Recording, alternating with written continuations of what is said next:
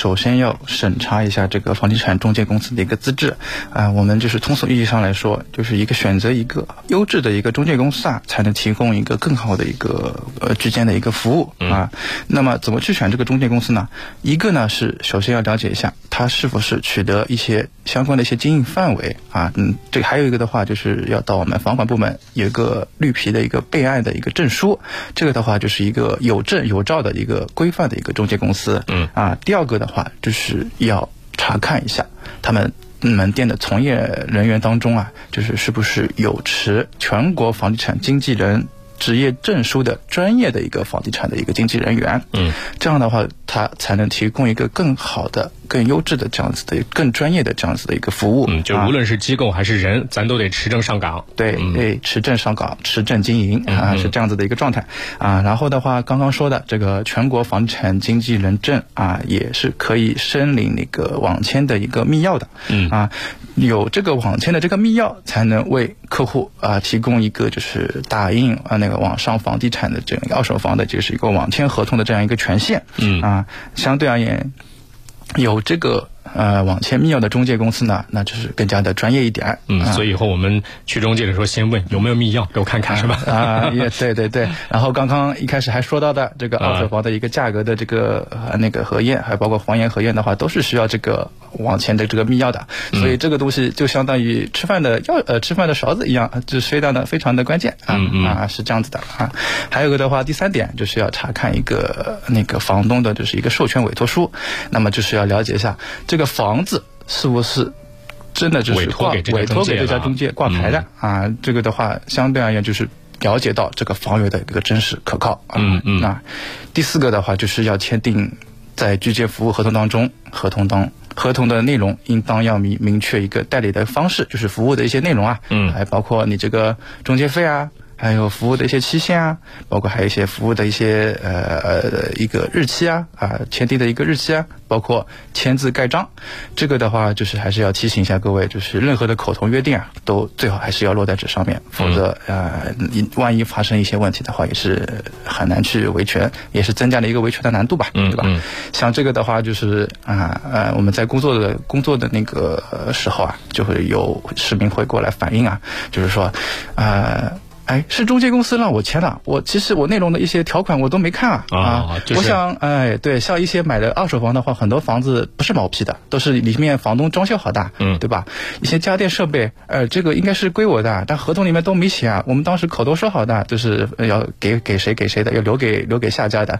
但是呢，这个事情，呃，后来可能是因为房东的一些不诚信，可能是因为就是自己的一些粗心大意，然后就是没有写在纸上，呃，造成了后面的一些啊、交房时候的一些纠纷也好，交易时候的一些纠纷也好，嗯嗯啊、对吧？尽量的还是能写在合同当中的，就写在合同当中。像您刚才举例子这样的情况，真的开始维权其实也很难，呃，对，没有白纸黑字落下来的话，没有任何证据，是吧？是的，像口说无凭对，口说无凭嘛。像碰到这种情况的话，市民也是举证的一些渠道也是挺难的，对吧？像很多东西，我们也是能够体谅，可能是是有说过这些话，但是，呃，从我们管理部门的角度来说，就是要有真凭实据，嗯我们才能去协助你去维权，对吧？是这样子的一个。所以大家千万千万要记住啊！我们今天王老师给大家提供的这个非常重要的建议，就是任何口头的约定一定要落实在纸上。啊，否则今后的话，真的是啊，想维权已经没有这个可能性了，或者说可能性微乎其微了。嗯，相对而言难度是比较大的嗯。还有个的话，就是第五点的话，要看清一些就是你们所签订的这个合同当中啊，这个一些违约条款，还有一些就是违约责任啊。违约条款其实就是一样的道理，可能就是在有对于某一方来说是一些太过苛刻的一些条款，当场。需要那个指出并且签字签字确认的啊，不是相信，不是相信我们啊呃那个社会层面上一直说的这种，就算有纠纷了啊，这个条例也不会用到这样子的类似于这种说辞啊 啊，说说而已说说而已啊，说说而已，还是买房嘛，毕竟是动辄几十万啊嗯嗯，大则可能是上百万、几几百万的一些事情啊，真的是对吧？还是啊，确实有的时候，因为大家会看见那个条款里面就说违约之后会怎么样怎么样，是吧？然后这个时候中介就在中间撮合双方，没有问题的，放心好了，对方怎么怎么样，怎么可能会？把事情做到这个程度呢，你放心好了。是的，是的，是的。结果到后后面有可能就真的因为意想不到的原因，就真的来到了这一步，